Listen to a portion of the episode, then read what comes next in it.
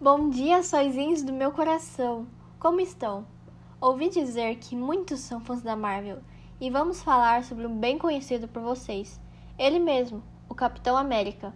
Um sucesso no universo heróico. Mas vocês sabem como e o porquê ele foi criado? Imagino que poucos, né?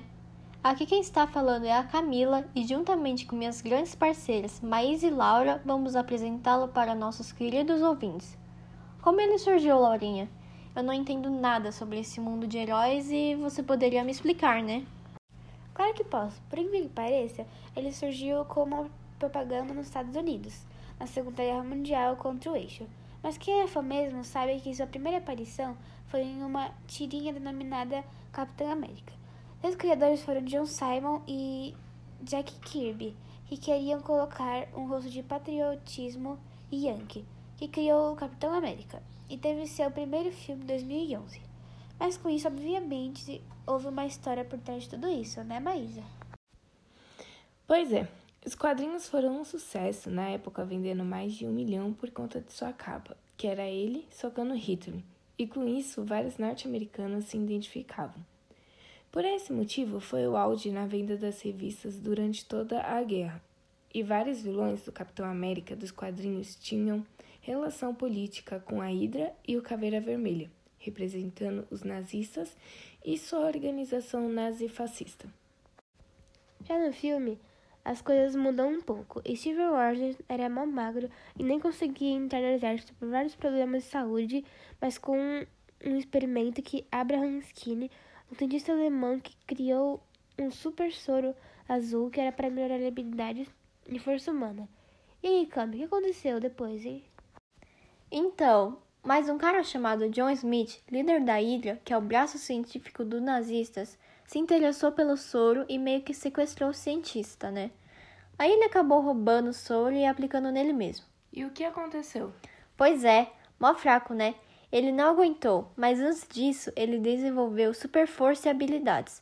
Só que o soro não estava estável e ele sofreu efeitos colaterais. E foi assim que ele virou o Caveira Vermelha. Mas os filmes é mó enrolação, né, gente? Se eu falar de tudo, dá mais de uma hora aqui. Mas assim, eu ainda não entendi muito bem sua participação na Guerra Fria. Você é louco, só porque ele vive nas neves lá em cima? Meio, meio que a relação com a Guerra Fria foi porque ele participou politicamente na guerra. O cara tem literalmente a bandeira dos Estados Unidos no uniforme.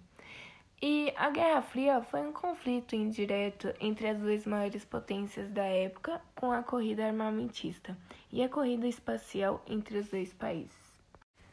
Tá, mas quem era o grande Capitão América antes de tudo? Então, basicamente ele foi uma grande influência para as pessoas se alistarem e apoiarem seu país na guerra. É considerado como o primeiro vingador. Enfim, antes de tornar herói, Steven era um jovem franzino, cujo sonho era servir os Estados Unidos na luta contra os nazistas. Mas ele só conseguiu suas habilidades com efeitos de soro lá que falamos, onde ganhou músculos e alta estatura, que quase imediatamente. No começo do filme, a interpretação do ator Chris Evans precisou de um dublê e edições digitais para deixar ele ficar franzino para poder ficar parecendo fraco demais para entrar no exército. Nas edições demoraram cerca de 11 meses para serem completas. Afinal, deve ser por isso que o filme é bom. Para encerrar nossa roda de conversa, vamos buscar curiosidades sobre a Marvel. Por fim, foi ela que criou o filme dele. E aí, Camila, o que você sabe sobre isso? Sinceramente, eu não sei quase nada, mas acho que a Marvel é a maior editora de histórias em quadrinhos do mundo. Ela se passa de 1939, né? Que eu ouvi falar, sei lá. E o primeiro quadrinho deles. Ah, desculpa, eu não lembro, mas. Ela foi comprada pela Walt Disney Company. E só sei isso. Pra mim já tá de bom tamanho.